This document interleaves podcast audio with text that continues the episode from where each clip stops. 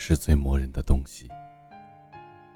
不知道最后等来的，是如愿以偿，还是大梦一场。小桑结婚一个礼拜前，约我们出来喝酒。酒过三巡，众人举杯恭喜小桑。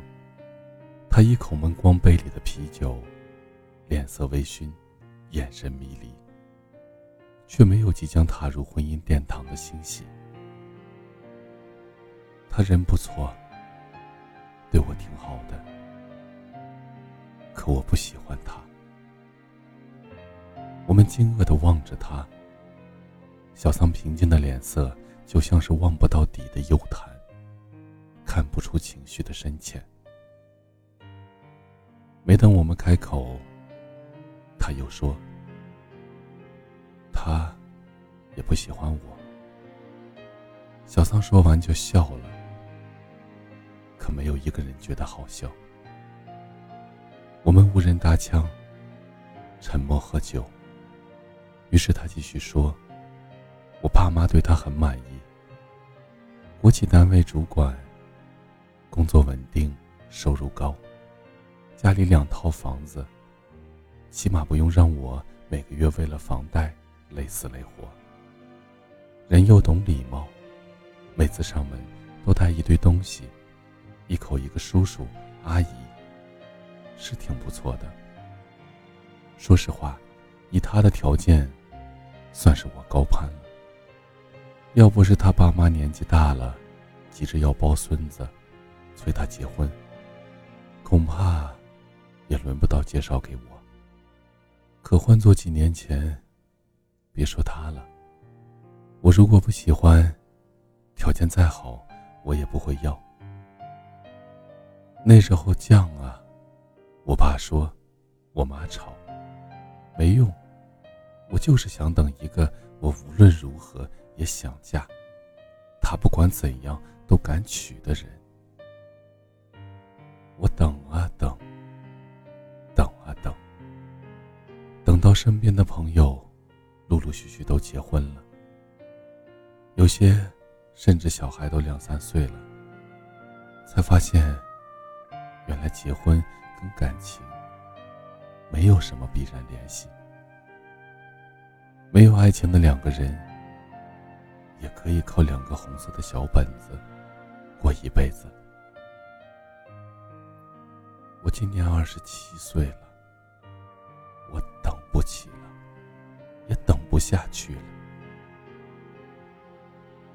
我要结婚了，那个人不会来了。你们说他去哪儿了？为什么不来找我呢？小桑笑了，笑里藏着令人心碎的认命。他笑的眼泪都出来了。一个礼拜后，小桑大婚，张灯结彩，高朋满座，一片祝福声里。台上的新郎半跪在地上，笑着把戒指戴在小桑的手上，动作很标准，就像是一场精心排练过的表演。远远的，我看到小桑也笑了，笑得很寻常。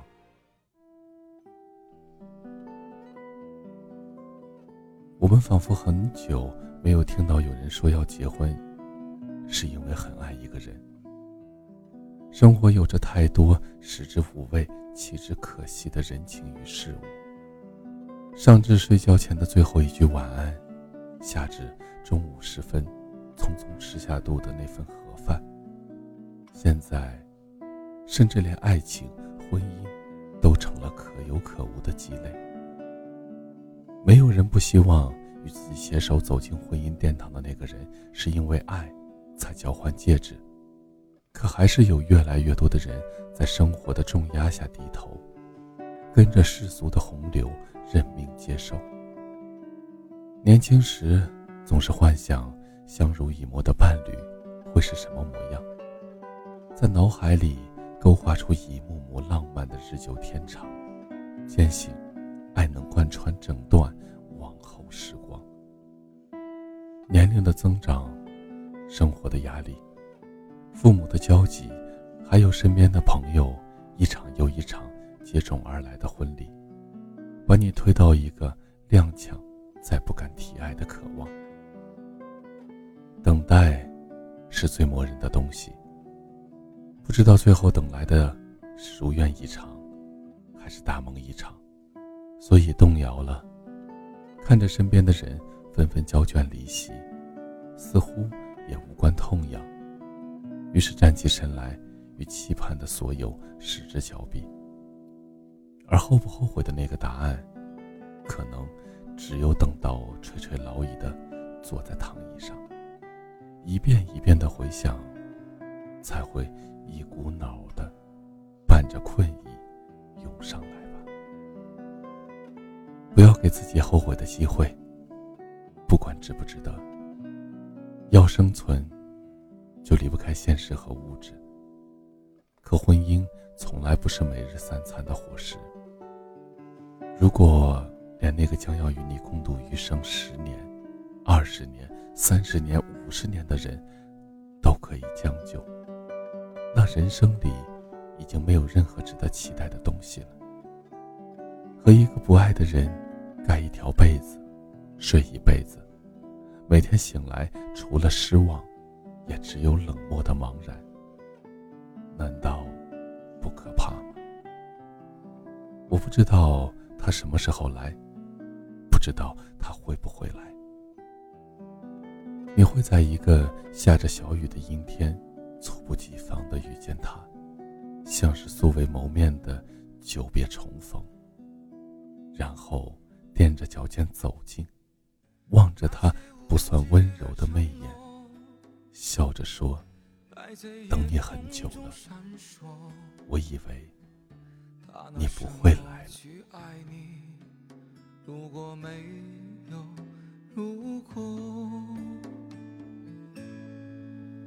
我的姑娘，已经坐上那趟远去的列车，原谅在转过身以后，他没有回头，是害怕你也哭红了眼眸。我的姑娘，你别等了，他可能给不起你想要的生活。今生也只能够剩下这深深的经过，算不算值得？